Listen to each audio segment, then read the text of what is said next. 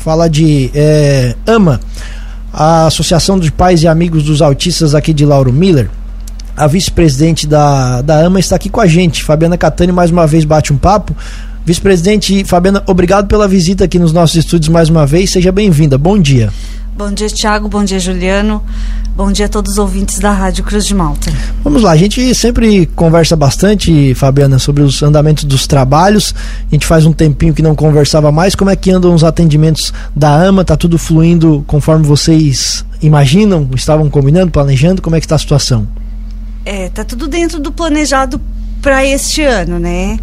É, a semana passada a gente teve o nosso projeto de utilidade pública aprovado na Câmara de Vereadores, o que nos abre algumas portas para o ano que vem. Esse ano ainda continua como tá, já, tá, já estamos no final do ano também, mais um mês e meio, por aí já pega férias mas o ano que vem nos abre algumas portas. É, a gente teve em Florianópolis é, para fazer um convênio com a Fundação Catarinense de Educação Especial. Chegando lá, as informações que a gente tinha não eram totalmente corretas, né? É, nos tinham passado um ano de funcionamento, mas seria dois, dois anos de funcionamento para conseguir convênio com o Estado. O que a gente consegue no momento seria convênio com o poder público municipal. É que né? na verdade já tinha essa expectativa, né? Que depois de um ano de trabalho vocês conseguiriam recursos de várias, de, de, de, de, várias formas. Então não é bem assim. É, não, não é bem assim. Aí a gente conseguiu a utilidade pública municipal. Agora a gente consegue apenas recursos municipais, né? Até a gente teve é, algumas reuniões com a prefeita até a presidente da Fundação Catarinense esteve aqui no município, ela passou algumas coisas que a gente já consegue pelo Estado, mas que aí vai depender do próximo governador do ano que vem se ele vai manter ou não as mesma, os mesmos projetos da Fundação Catarinense para o ano que vem. Quando né? você se refere a presidente catarinense? Da... A, doutor, a dona Janice, presidente da fundação lá de Florianópolis. Perfeito. E ela, ela esteve em, reunião também com a prefeita aqui de Lauro Miller? Sim, na última quinta-feira. É, é, na última quinta-feira ela esteve aqui. A gente fez a reunião com ela, junto com a prefeita e mais alguns membros da nossa diretoria. É, ela até nos passou que a gente poderia até num futuro breve a gente ter a nossa própria sede construída pela Fundação Catarinense é, sendo que a prefeitura nos doasse o terreno. É, teve uma posição positiva da prefeitura, mas é, a gente depende aí do governador, né? Se ele vai manter esses projetos ou não. Isso com relação a, a, a recurso, sede. isso e a recurso estadual, né? Isso. Com relação a recurso municipal, porque agora vocês já podem receber recurso do município. Qual é o parecer? Isso. Daí fico, nós tínhamos marcado uma reunião para agora, segunda-feira, com a prefeita. É, onde eu e a Franciele, mais uma da diretoria, a gente fez essa reunião com ela, passou as nossas demandas, os nossos projetos para o ano que vem, que a gente precisa ter pelo menos duas pedagogas para estar tá nos ajudando lá na parte pedagógica com as, eh, os alunos.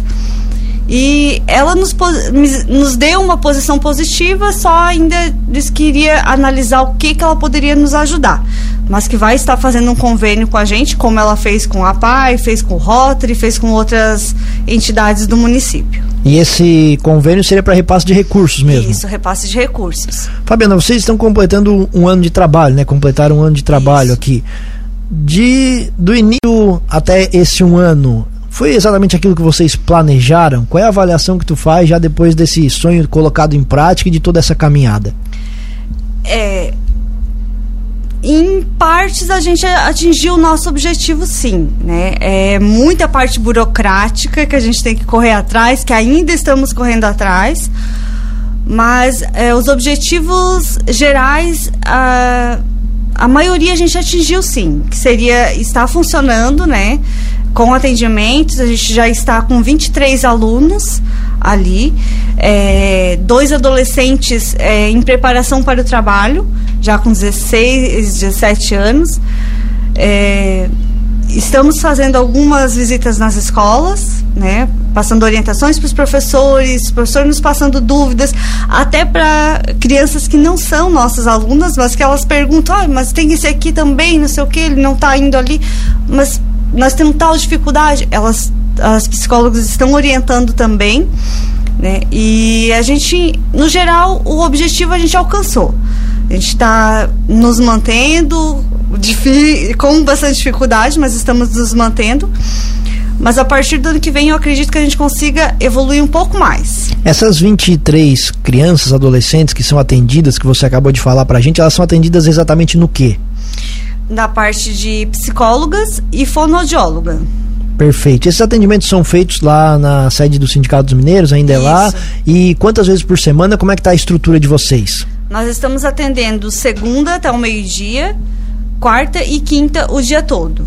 Ah, a princípio, as crianças vão uma vez por semana na psicóloga e na fonoaudióloga. Tem algumas crianças que a gente já está fazendo atendimento duas vezes por semana, principalmente alguns que a gente vê que tem um pouco mais de dificuldade.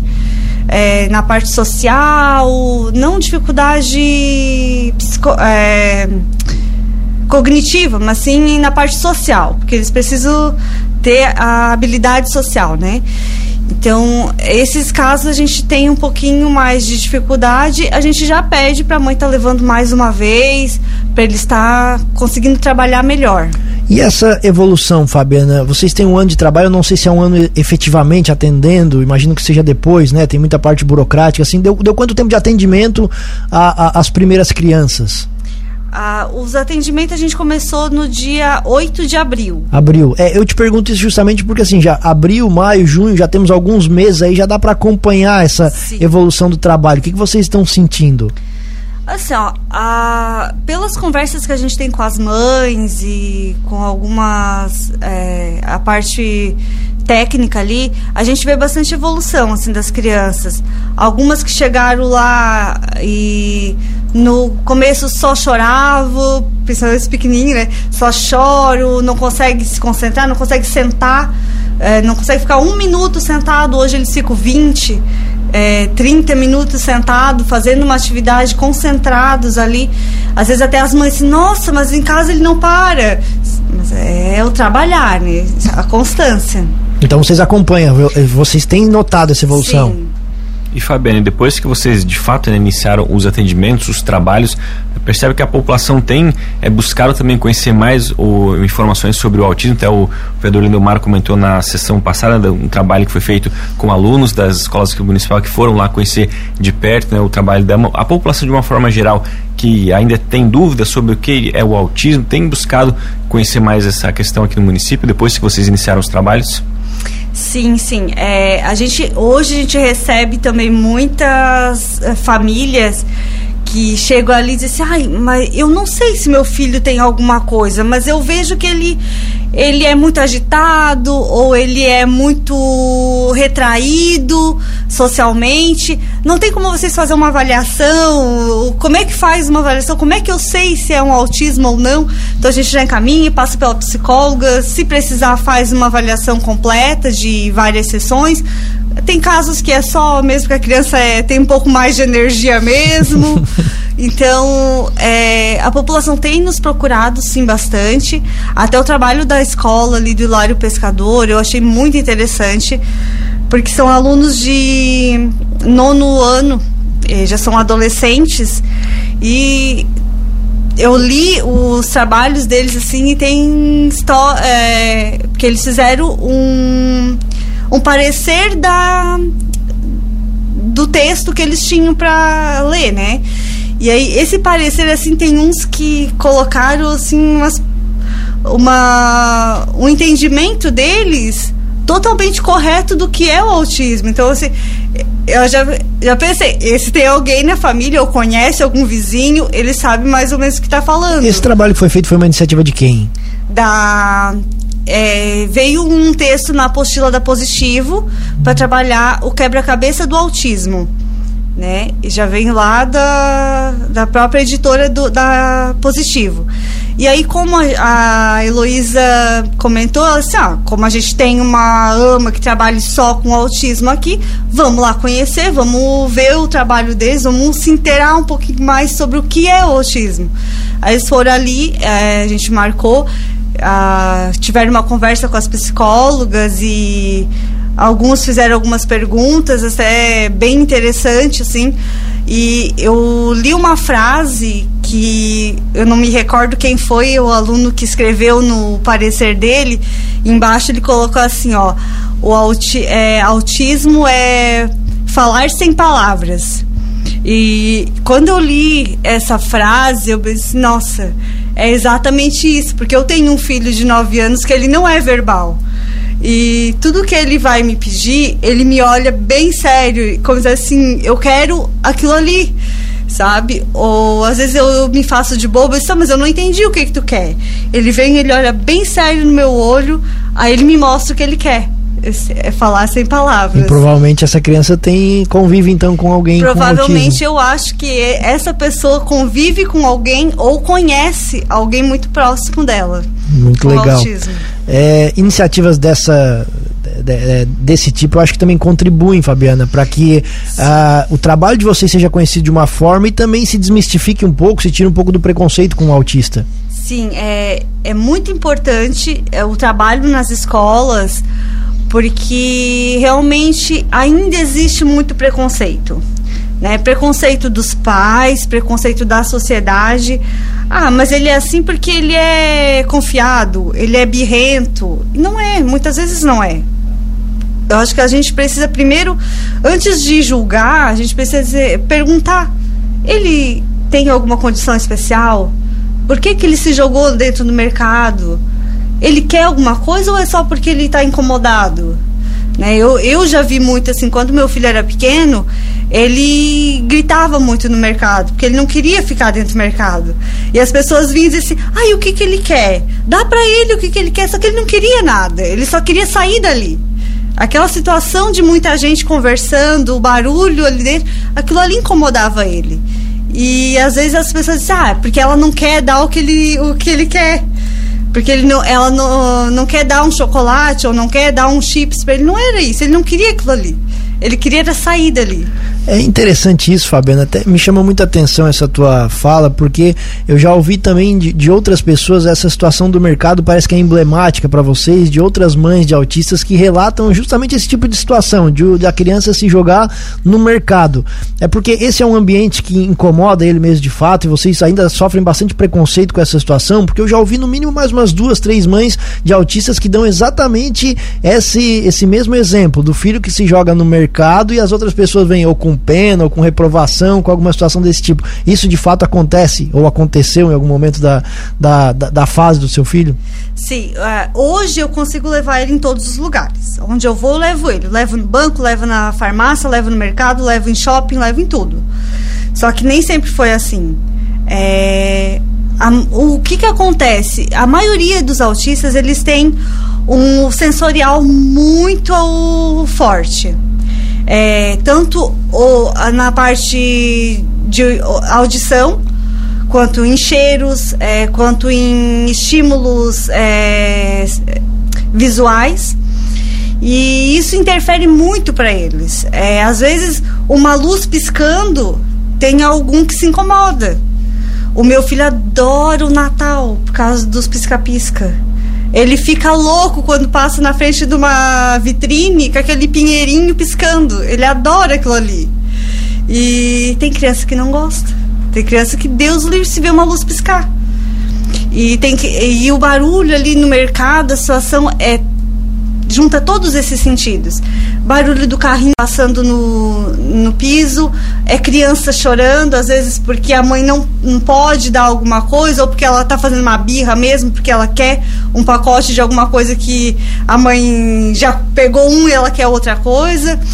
É, ou também a parte de muitas cores, muitas pessoas falando ao mesmo tempo, o esperar na fila tudo isso são coisas que para os autistas é muita sobrecarga. E essa evolução, porque hoje você falou que consegue levar ele em todos os lugares, como é que se deu? Foi com. Uh, tratamento, obviamente, mas co como é que hoje chegou a esse ponto de ele já conseguir ir nesses lugares sem se incomodar? O primeiro, o primeiro passo é levar. Embora que ele vai chorar, ele vai espernear, tem que levar. Porque ele vai acostumar que aquilo ali não vai fazer mal para ele. Aquilo não vai é, machucar ele.